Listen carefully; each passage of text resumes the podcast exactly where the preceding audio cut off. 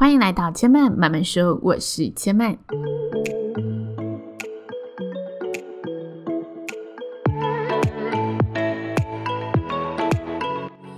目前频道在 Apple Podcast、Spotify、KKBox 以及 Google Podcast 都听得到。喜欢的朋友欢迎帮千曼订阅并留言评论，让更多人可以认识千曼慢慢说喽。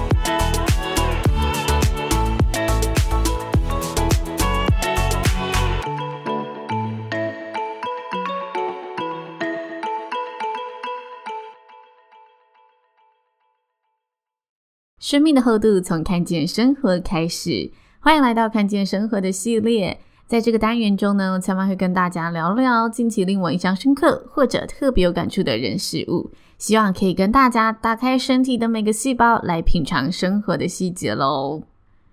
上个礼拜呢，千曼嗯受邀参加了由桃园市政府青年事务局所举办的网络霸凌的校园活动。那这个活动是系列活动，千曼分别呢在一场的讲座担任主持，然后在一场直播的活动里面担任了嘉宾，跟大家聊聊我对网络隐私安全的一个看法。那我在上节目之前呢、包含主持讲座之前，我就有在 IG 限动发问答，问问大家有没有任何发生在周围的霸凌故事。然后我就收到了一个自己觉得蛮痛心、蛮难过的留言，就是有个听众朋友告诉我说，嗯，只因为我是外籍生，我大一到大四就莫名的被排挤，我到底做错了什么？我收到这则留言后啊，就给他了一些回复，但其实我心里面觉得这真的是一个很无奈的问题，因为人们总是不愿意去了解与自己文化背景不同的事物，所以很容易在第一时间就出现了排他或者排异的一个心态。其实这放大一点呢、啊，就很像我们在历史上看到的民族之间的战争，或者不同宗教之间的战争，都是相同的意思，就是我们没有足够开放的心态去接受与我们不同不一样的人事物。那刚好在收到这则留言之后，隔天我就去主持了校园活动。在讲座之中啊，就有一个同学发问，他说：“呃，如果遇到了霸凌的状态，然后也告诉了身边的人，但心里还是觉得走不出去，那要怎么办？”那刚好我们那一场讲座的讲师是心理学家海苔熊，他本身就是钻研各式各样的心理学，然后也有经营自己的 podcast 节目。他就告诉那个学生说，他觉得告诉一个爱你的人、支持你的人很重要，因为他可以让你得到一些归属感，得到一些安慰的力量。那如果真的还是走不出来，其实可以试试看正向心理学。他很简单的解释了正向心理学，几乎只用一秒钟的时间。他说，就是以正能量去思考这件事情，例如每天写下一件令自己感到开心的事情，或者记录一件你觉得今天生活中值得你感恩的事情。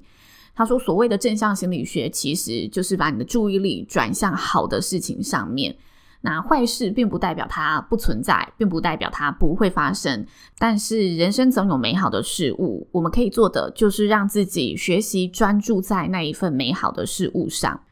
同时，我觉得还有一个蛮不错的观点可以跟大家分享。因为我主持这一次的活动，所以有上网去搜集、做功课，看了很多关于网络霸凌或者隐私安全等等的不同的一个分享。那无论是即时新闻还是论坛上面的内容，我觉得有一个观点说得很好。他说，网络霸凌啊，还有网络隐私安全之所以会成为公民议题，就是因为现在其实网络就是一个世界，就如同我们存在这一个世界一样。只要我们是这个世界的一份子，我们都拥有发声的权利，都拥有发声的责任，去让这个世界更好。所以在霸凌的世界当中，不只是霸凌者跟非霸凌者，中间那一群没有发言的人，或者是旁观者，其实都是足以去导风向，足以去让这一起世界有改变的人。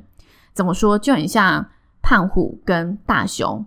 中间其实他的同学扮演什么样的角色，都有这个制约力，让胖虎不这么过分，或者让大雄拥有更多的勇气去，嗯，捍卫自己的权利。所以周围那一群只是在旁边看的旁观者，其实都是拥有相对的力量的。也呼吁大家，如果你在网络上看到了霸凌的事件，或者你的真实生活当中有人真的被欺负了，那这时候其实你都是有一些方法去可以给予他们支持，或者你可以用自己的力量去改变这件事情的。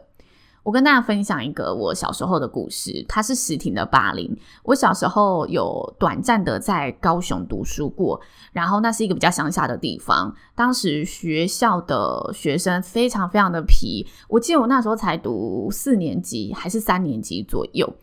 那班上有一群男生，这群男生呢会欺负一个智能障碍的学生。那这个智能障碍的学生，他其实。因为自己的条件没有办法去保护自己，所以他有时候也是不知道自己被欺负了。但有时候他会感受到，他会知道自己是被霸凌的状态，就是他的东西会被藏起来，或者当他睡醒之后，他的脸上会被用那种呃蜡笔之类的有颜色的笔涂鸦。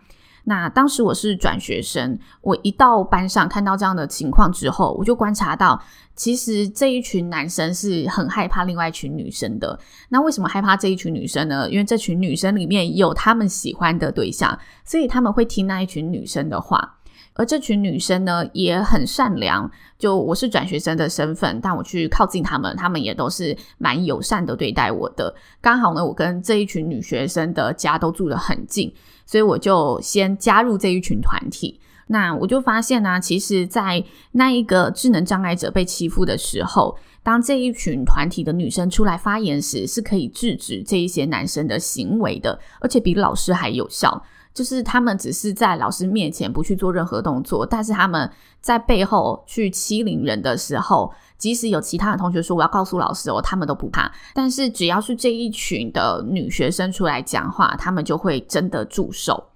这其实就是一种非常有力道的制约力。那其实当时的事件并没有那么圆满，因为嗯、在我转学过去大概两三个月后。他的家长就发现了自己的女儿被欺负，所以就跑来学校，然后做事要揍那一名男同学，就带头的那一名男同学，然后老师也出来制止，老师才知道原来事态已经发展到这么不容忽视的地步。我那个时候虽然小小年纪，但我一直觉得当时的老师是知道这件事情的，只是他可能觉得，嗯，大家就是学生彼此间的嬉闹，没有到霸凌如此严重的地步。但是话又说回来，到底怎么样的一个定义可以算是霸凌呢？在讲座当中啊，讲师分享了三个基准点，我觉得这三个基准点是蛮有道理的。好，这是世界上定义霸凌的一个基准点。第一个是他的意图是恶意的，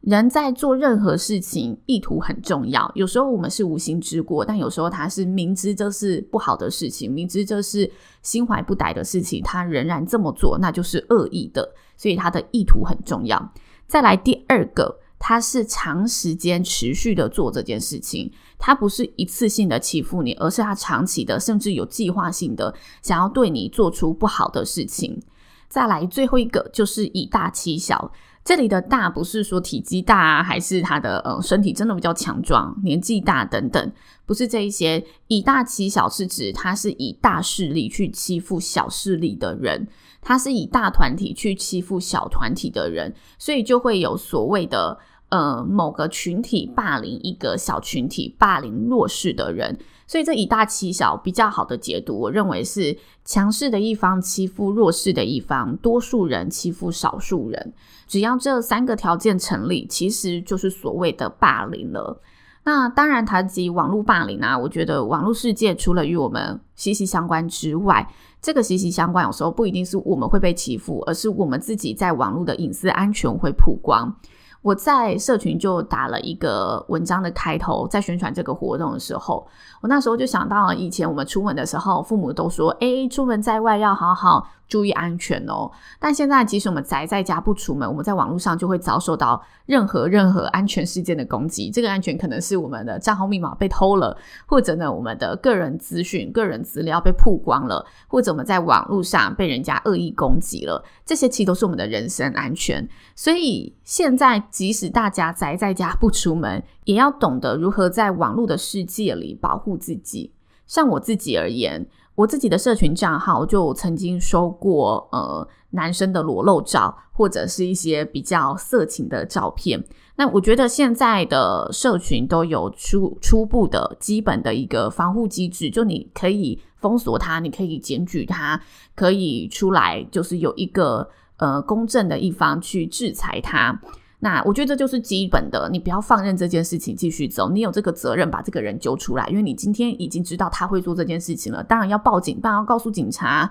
那网络上的报警不一定是真的打电话，而是你告诉这一个呃平台说有一个账号在胡作非为了，这是我们基本可以做的事情。我又突然想到，在我另外一个学生时期，我国中的时候，那个年代呢还是三 G 的年代，还没有到，诶，还没有到三 G 哦，那个年代应该是。呃，网络拨接的年代，所以大家都还只是用折叠式手机，传统的手机，然后在用网络的时候都需要桌机去连接那个网络盒。那当时很流行雅虎聊天室，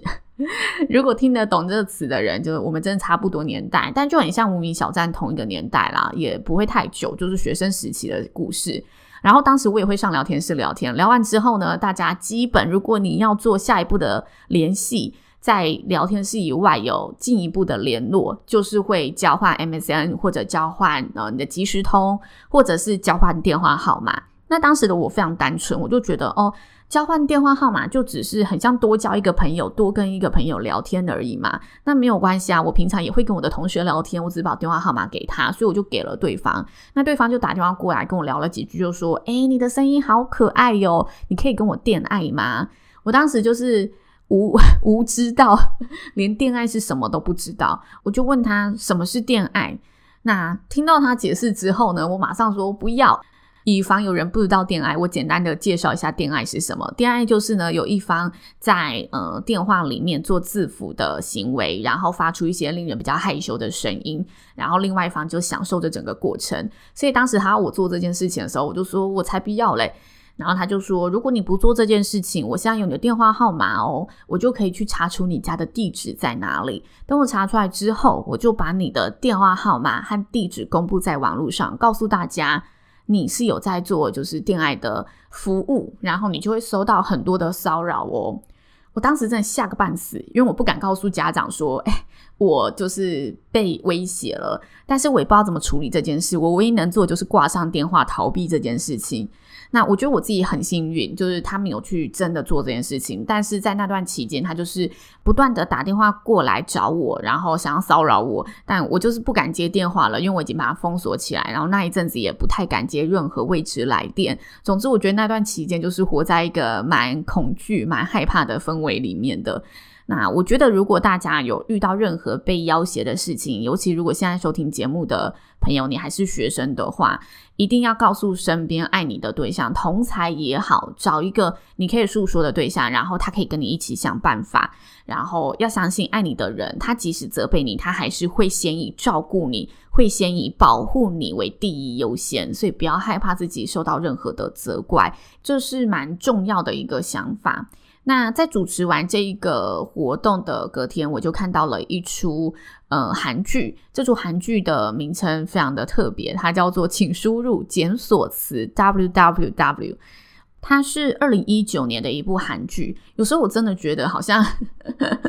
这样讲出来真的是没有根据，但我又觉得好像我那一阵子在看什么事情的时候，Netflix 啊，还是我的网络世界，真的就会侦测到我在做什么，然后就会推播给我相关的资讯。因为那一天就真的只是在转 Netflix，然后就看到了这一出韩剧，但我之前转都没有看到，我就不知道为什么，哎，刚好主持完这两场活动就看到了。那回来跟大家讲一下，呃，桃园市政府青年事务局，它这个系列的活动名称叫做“失控的网络事件”。它在十二月十一号有最后一场实体活动，是它的最压轴的核心论坛，然后名称叫“心灵包厢”，会在青年局的展演厅举办。那他邀请到的是一件衬衫的创办人黄山料，以及跨性别网红 YouTuber 娘娘，还有呢，，I 问网络内容防护机构的专家，去跟大家探讨就。是网络的现象。那这场活动也有同步做线上的直播，所以如果大家有兴趣的话，可以到网络搜寻“失控的网络世界一二一一心灵包厢活动”。好，那回来跟大家聊刚刚要与大家聊的韩剧。这部韩剧呢，它也是探讨许多网络事件会发生的事情，像是热搜的现象，或者是直播主为了流量爱凑热闹，哪里都开播，即使那一个地点是自杀的现场，他只要哪里有人气，哪里会造成话题，他就往那个地方跑去凑热闹。以及更严重的就是政府是如何去呃透过一些势力影响网络舆论，去操控网络舆论等等的议题。那他其实本身是在讲三个女人的故事，这三个女人都是呃资讯科技业的高层，然后有一些企业内斗，然后也有一些呃他们为了达到自己的生存而不择手段，然后如何以不同的做法去捍卫自己价值的故事。它比较偏向职场的奋斗记，但它的奋斗记又不是那种初入社会的新鲜菜鸟的奋斗记，而是呃高层如何求生存，然后他们如何真的去呃。透过自己的手腕和力量去扭转整个局势的故事，当然里面还有爱情的元素。其实我觉得大部分的职场剧多多少少还是会加入一些爱情的元素，可能让大家看起来不会这么的紧张，还是可以有一些些就是娱乐或者一些些呃吸引女生。激发荷尔蒙、感到幸福的元素在里面。那回来，我觉得他网络的议题就是探讨的非常好。然后这三个女生，她们都是在入口网站服务。什么是入口网站？就是 Google 或者是雅虎奇摩，大家打开的那个首页，其实就叫入口网站。那整出剧，它一直在讨论一个很重要的核心议题，就是要如何捍卫网络上的正义。什么是网络上的正义？它这里是以关键字作为一个标准去定义。他说，人们在面对这些搜寻浏览器的时候，其实是最诚实的时候。我们可能对真实的世界说，我对这个事情不关心，但是我们回家打开这一个搜寻的页面，我们就开始搜寻我所关心的人事物。所以，其实从这些关键字，我们就看得到现在的趋势在哪里，人们的想法是什么，然后大家想看到的东西是什么。所以这里其实延伸出两个方向，就是有一派说关键字其实是人创造出来的，就这些关键字的内容是什么，我们是无权去呃操弄的，因为这就是人们他想要知道的事情，人民有知的权利。既然关键字是长那个样子的，那我们就是要保留它的真实性，让大家去使用。但是从另一个角度来看，就是这些入口网站其实也握有我要让你看什么的权利。所以入口网站它如果真的有意去操弄这些关键字，就相对的它可以带风向。所以它其实在探讨这一个议题，那他就探讨说，那入口网站它的衡量标准又在哪里？它怎么去拿捏这之中的分寸？当然，这之中存在了许多的难处。例如，他就说到，如果嗯。这些入口网站都直接以最真实的样貌去显示关键字的话，很现实的前三名的关键字可能都是性、暴力，或者是相关的比较耸动的字眼。他说，这些的确是入口网站收到人们最常搜寻到的。三个关键字，我忘记第三个是什么了，但就是这一类比较耸动的标题。那他就说，呃，所以他在即时关键字里面有定一些规则，就是他要以不妨碍社会风气啊，还是呃不让大家有太多负面性的伤害为主去排名这一个关键字。所以它是相对真实，但它并不是全然真实的呈现。所以有心人士也会说，那你这样子去呃把关这些关键字，说好听一点是把关，说直接一点，你不也是在造谣，不也是在操控这些关键字吗？因此，那条线的界限到底在哪里？其实真的很难去定夺。那他就做了非常多的事件去探讨这一个议题，就是这些企业如何捍卫自身的价值，然后去真的尽其所能的在中间达到一个平衡。那里面还有一个很关键的点，我觉得很有意思，就是它里面有一个女主角是身为呃资讯科技业的高层，但是她却不喜欢热搜关键字的这一个排行榜，她不喜欢这件事情，